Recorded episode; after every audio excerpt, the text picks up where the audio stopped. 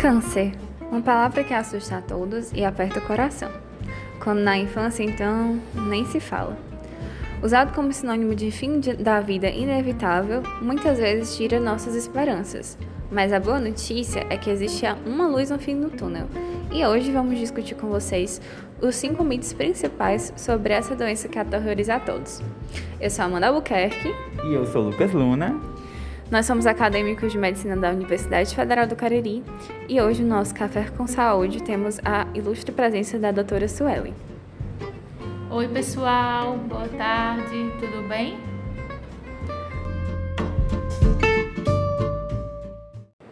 É um prazer receber a senhora aqui, doutora Suelen. Então, a gente sabe que a senhora tem uma longa história de carreira, mas diz pra gente, como foi seu trajeto até chegar aqui nessa especialidade? O que foi que fez a senhora escolher essa, especialidade que é tão desafiadora? Então, eu nunca quis ser oncologista pediatra. Eu sempre quis ser pediatra. Fiz a residência de pediatria e ao longo do, da residência de pediatria eu queria ser ou neonatologista ou gastroenterologista. Acabei optando por gastro, fiz comecei a residência de gastroenterologia na USP em Ribeirão Preto, o HC de Ribeirão Preto. E quando eu comecei a residência, eu não fiquei, não estava não tava feliz, não estava satisfeita. E aí cursei mais ou menos uns dois meses e desisti. Aí passei o resto do ano pensando, e fui tendo contato com nos pronto-socorros infantis, fui tendo contato com alguns pacientes da oncologia e foi aí então que eu aventei essa possibilidade. E aí na antes de decidir qual serviço que eu iria fazer a residência de oncologia, eu visitei é, dois centros em Recife, o IMIP e o CEON, que é o da UPE para decidir em qual instituição eu colocaria minha primeira opção, como oncologia pediátrica. E ao chegar no CEON, eu me encantei com o serviço, passei uma semana lá, de modo observacional, e então foi aí realmente que eu escolhi a oncologia pediátrica. Nossa, que história incrível. Então, a gente imagina que a senhora já deve ter escutado muitos desses mitos que a gente vai falar agora. Vamos para o primeiro?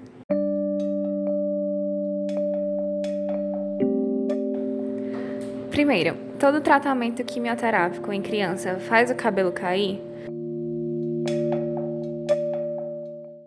Antes disso, é importante a gente discutir também o que seria esse tratamento quimioterápico, né? Então, o tratamento quimioterápico é a medicação, a quimioterapia que a criança utiliza para o tratamento de diversos tipos de tumores. Vamos dizer que 90% dos tipos de câncer na infância usam a quimioterapia como tratamento. Mas além da quimioterapia, a gente tem a radioterapia, tem cirurgia, imunoterapia e inúmeras outras opções. A quimioterapia, ela, a maioria das vezes também causa queda de cabelo, certo?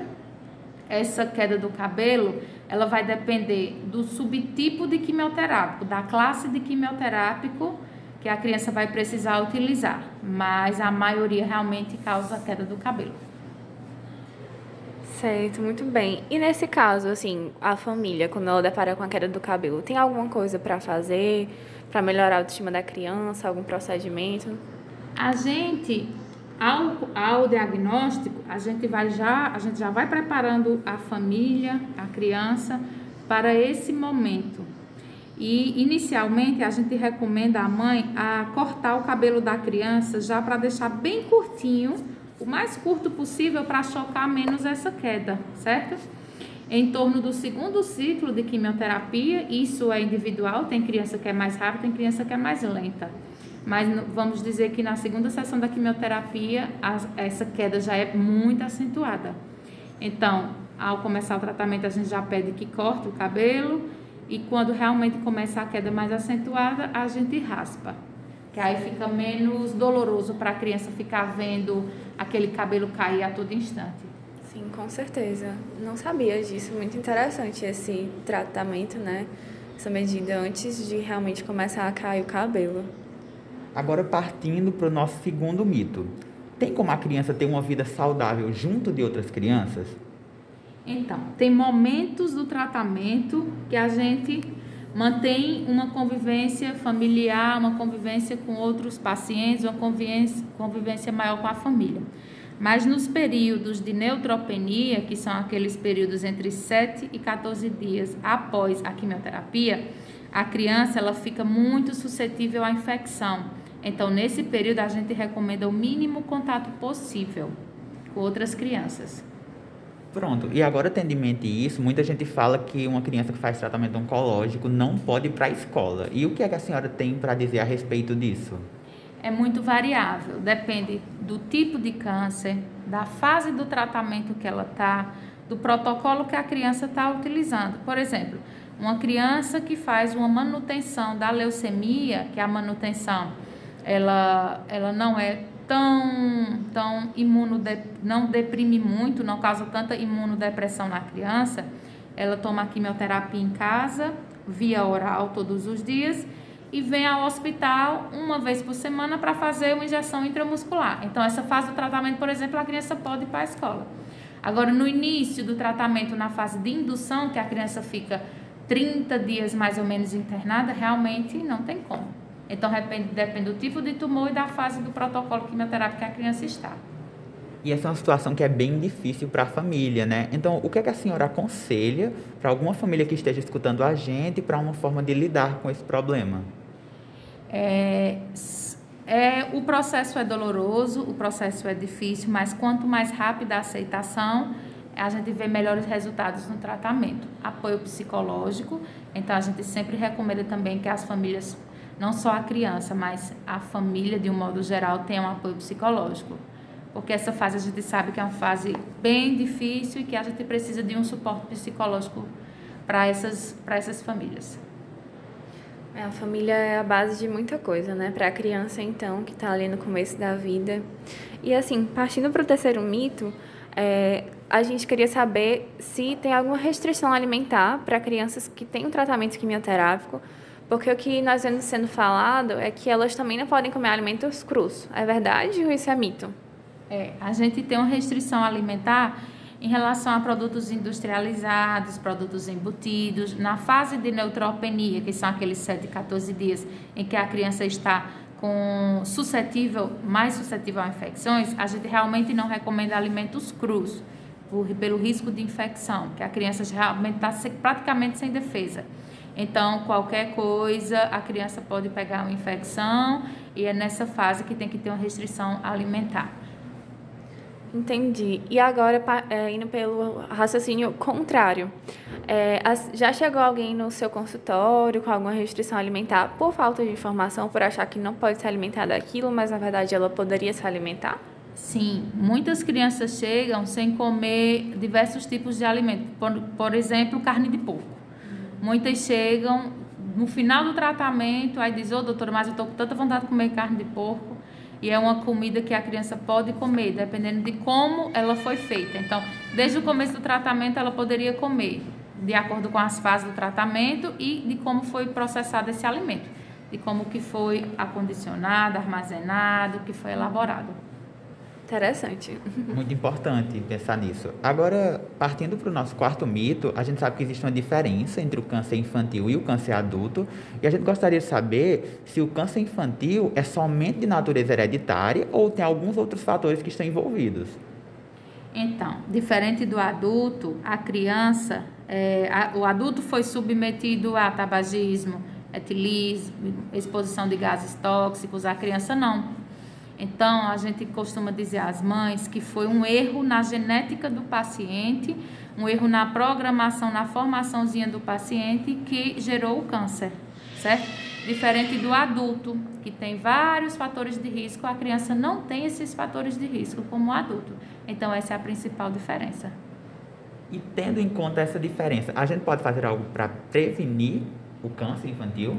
É, não existe uma forma correta de prevenção a gente fala que o melhor meio de prevenir o câncer infantil é dando o diagnóstico precoce, atentando aos sinais e sintomas de alerta ao câncer infanto-juvenil, que seria é, uma febre prolongada, uma palidez acentuada, a presença de manchas roxas pelo corpo, reflexo esbranquiçado no olho e inúmeros outros, outros sinais e sintomas de alerta. Interessante, né? Eu mesma não sabia desses sinais de alerta. E vamos para o quinto mito, né? Que outra dúvida frequente é que nós vemos também é com relação ao tratamento. É, ele precisa ser continuado ao longo da vida ou tem algum momento que a criança pode viver mais na, naturalmente, não retornar, né? É assim, quando a gente termina o tratamento oncológico, a gente acompanha esse paciente ainda durante 10 anos, certo? Então, a gente, mesmo o paciente ficando bem, ficando fora de tratamento, a gente ainda acompanha esse paciente por 10 anos.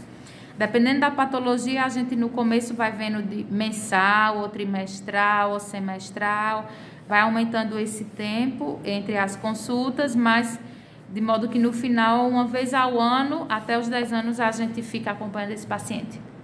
Interessante. Conduzindo agora para o nosso encerramento, nós temos o hábito de fazer um bate e volta. Mas hoje nós queremos trazer algo para o final um pouco diferente.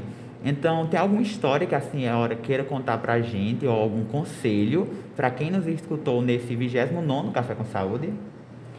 É, o que eu quero deixar aqui para vocês é que pensem em câncer em criança.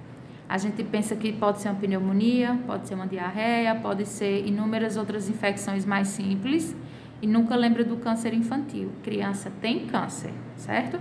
E a gente tem que pensar, apesar de ser raro, mas a criança tem câncer. E pensando que a criança pode ter câncer, a gente se atenta aos sinais e sintomas de alerta e faz o diagnóstico precoce aumentando a sobrevida dessa criança. Que se ela tiver em um país desenvolvido, com os recursos adequados, ela, a taxa de sobrevida chega a ser de 70% a 80%. Incrível, né? Diferente do adulto, a criança ela ainda tem grandes chances de sobreviver e dar a volta por cima. O que nos deixa a lição de não desistir. Com certeza, enquanto a vida há alguma esperança ainda. Sim.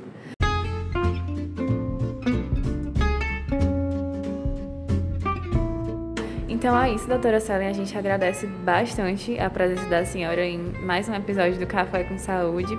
Eu acredito que foi muito enriquecedor esse episódio, né? Da gente descobrir quais sinais e sintomas a criança pode ter, que indica câncer e que ele pode sim ser curado, que existe sim essa luz no final do túnel. E é isso. Então, pessoal, a gente está aqui à disposição para quaisquer dúvidas e um abraço em todos. Obrigado por nos escutar em mais um episódio do nosso Café com Saúde. E nos sigam nas nossas redes sociais.